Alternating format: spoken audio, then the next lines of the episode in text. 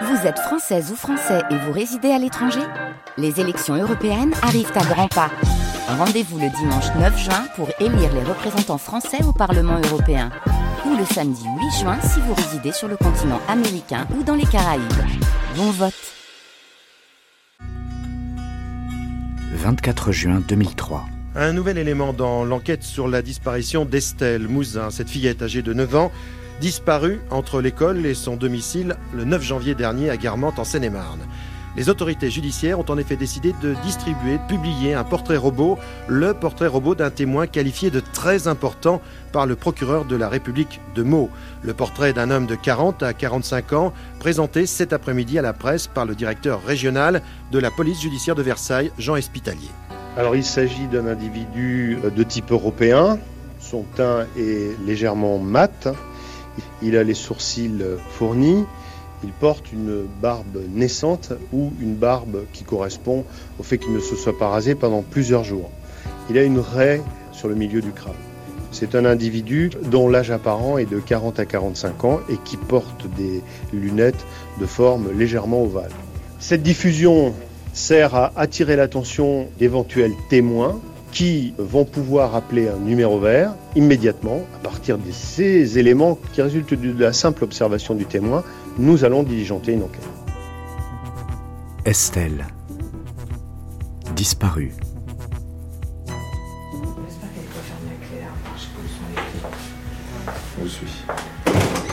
Chapitre 2.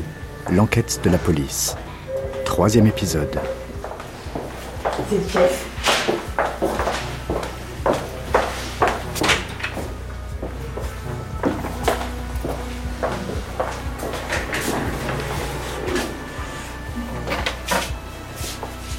c'est ça. Mais il n'y a, pas tout, mais il y a presque tout là.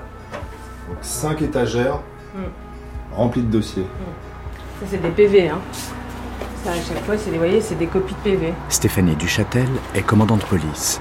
Elle est en charge de l'enquête au SRPJ de Versailles depuis le premier jour. Et l'analyse criminelle, quand ils bossent, ils viennent prendre des paquets de PV, ils les reformalisent au niveau informatique Anacrime, et après ils viennent les ranger, et puis ils en reprennent, et puis ils les rangent. Le dossier fil rouge de l'analyse criminelle depuis la création de ce service, c'est l'affaire Moudin. Voilà, donc c'est rangé en principe ou chrono ou par thème, euh, avec... euh, ben, il y a, là par exemple le, le dossier, le dossier fournirait, il n'est pas là. Vous voyez, on a une grosse partie fournirait qui n'est pas là. Mais là, il y a déjà quand même pas mal de choses. Il y a donc une photo euh, d'Estelle ici à côté de, de vos classeurs. Le dossier Estelle est toujours vivant, comme vous dites. Est-ce que vous est déjà arrivé de rêver d'Estelle Mouzin? Je crois pas. Je sais pas. Je non, je ne crois pas. Je cloisonne, enfin je cloisonne, on peut pas dire ça parce qu'on contrôle pas ses rêves, mais euh, j'arrive à, enfin je vis sans Estelle, je vis avec Estelle au boulot euh, quelquefois, enfin voilà, il y a des jours entiers où on bosse sur le dossier et on y pense énormément, mais il y a aussi des jours où on n'y pense pas à cette affaire parce qu'on n'a pas le temps, parce qu'il y a plein d'autres affaires en cours et parce que la vie professionnelle continue aussi. Il y a des événements tous les jours. euh, alors même s'ils sont moins médiatiques, aussi dramatiques que la disparition d'Estelle, il y a eu d'autres disparitions d'enfants, il y a des meurtres d'enfants, il y a des attentats, enfin il y a plein de choses épouvantables. Donc euh, même si la disparition d'Estelle a un- une importance particulière, parce que c'est vrai qu'on s'est ultra investi sur cette affaire et qu'elle est toujours d'actualité, c'est une affaire particulièrement importante parmi d'autres.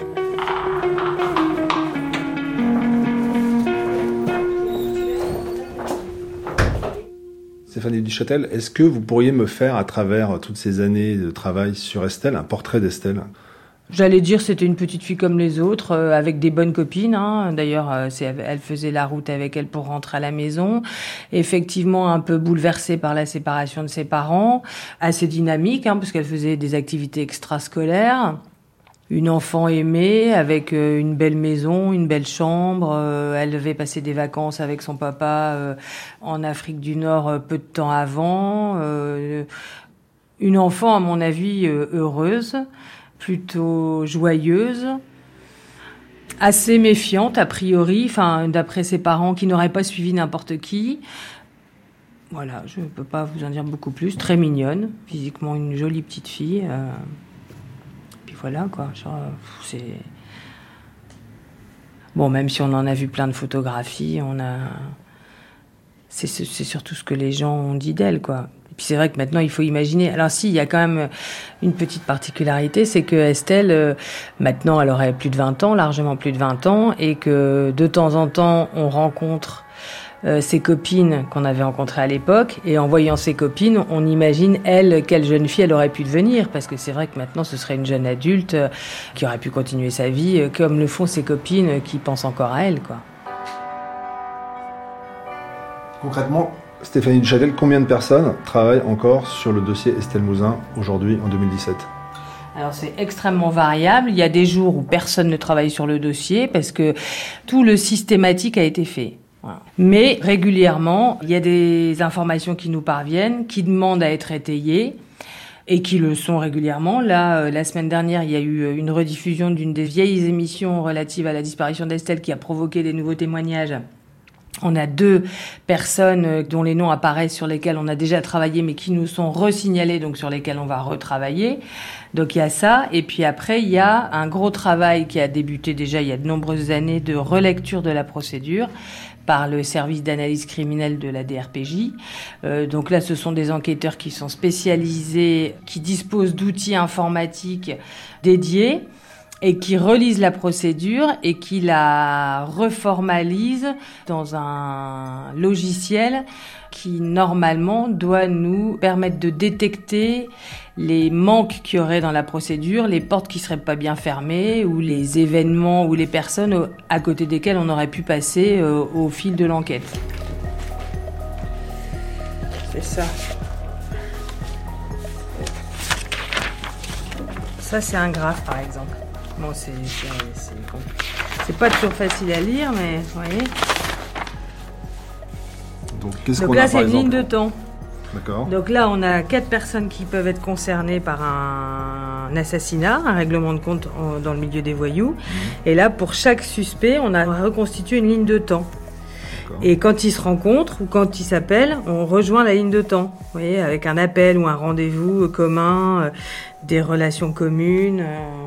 Donc là, il y a une voiture parce qu'ils ont utilisé une voiture. Qu'ils étaient ensemble dans la même voiture au même moment. Ils ont fait un trajet en commun. D'accord. Voilà. Et donc dans Mouzin, on fait aussi des choses comme ça. Ça, c'est la victime avec son emploi du temps euh, juste avant les faits. il faut une loupe là pour voir quand même le. Ah ouais, bah là, il faut être en forme. Hein. C'est sûr que là, sans lunettes, je peux pas vous dire ce qui est marqué. C'est en, police, c'est en police 5. bah, autrement, il faut des grandes feuilles et les grandes feuilles, ça coûte trop cher. Non, mais c'est pas mal ça. Et ça, c'est une aide précieuse. C'est pas mal, ouais. Franchement, au lieu d'avoir à lire euh, des PV, des PV, vous visualisez une chronologie et des interactions entre des individus. En fait, l'intérêt, c'est que les flèches qui relient les gens ou les événements ou les téléphones, elles sont reliées aussi au niveau informatique et du coup, elles peuvent faire des liaisons ou des relations entre les gens ou entre les lieux que l'esprit humain ne ferait pas. C'est ça l'intérêt. C'est là, c'est le, le, comment dire, l'écriture informatique de ces dessins qui est intéressante. Et ce logiciel, il est utilisé dans la police depuis quand? Eh ben Nous, on l'a eu ici, euh, je crois que ça doit être en 2004 ou 2005, grâce à Monsieur Mouzin. C'est aussi une des choses qu'on a obtenues grâce à Monsieur Mouzin. C'est un outil dont on n'avait pas eu besoin jusque-là. Et puis, euh, vu la proportion que prenait euh, l'affaire Mouzin, il a été décidé d'acheter ce logiciel. Ça sert beaucoup dans l'affaire Estelle et ça sert aussi dans d'autres dossiers. Est-ce que dans euh, ces toiles d'araignée, par exemple, il y a tous les numéros de portable qui ont borné le 9 janvier entre 18h15 et 20h, par exemple, dans la région de Guermantes? Ouais, alors ça, ça fait pas partie des toiles d'araignée parce que c'est pas la peine de l'avoir sous ce format-là, mais effectivement, on a toujours en informatique la liste nationale des appels téléphoniques passés et reçus le 9 janvier 2003 entre, euh, je crois que c'est 17 et 19 heures. Donc ça fait des millions d'appels. Ce qui nous permet d'ailleurs, quand on a entre une personne suspecte, qui éventuellement, et on peut le comprendre autant d'années après, ne sait plus particulièrement ce qu'elle faisait le 9 janvier 2003, de, à partir du numéro de téléphone qu'elle avait à l'époque, si elle s'en souvient, euh, de pouvoir lui dire, bah, ce jour-là, vous étiez par exemple à Lyon. des gens qu'on peut exclure grâce à leur téléphonie le 9 janvier.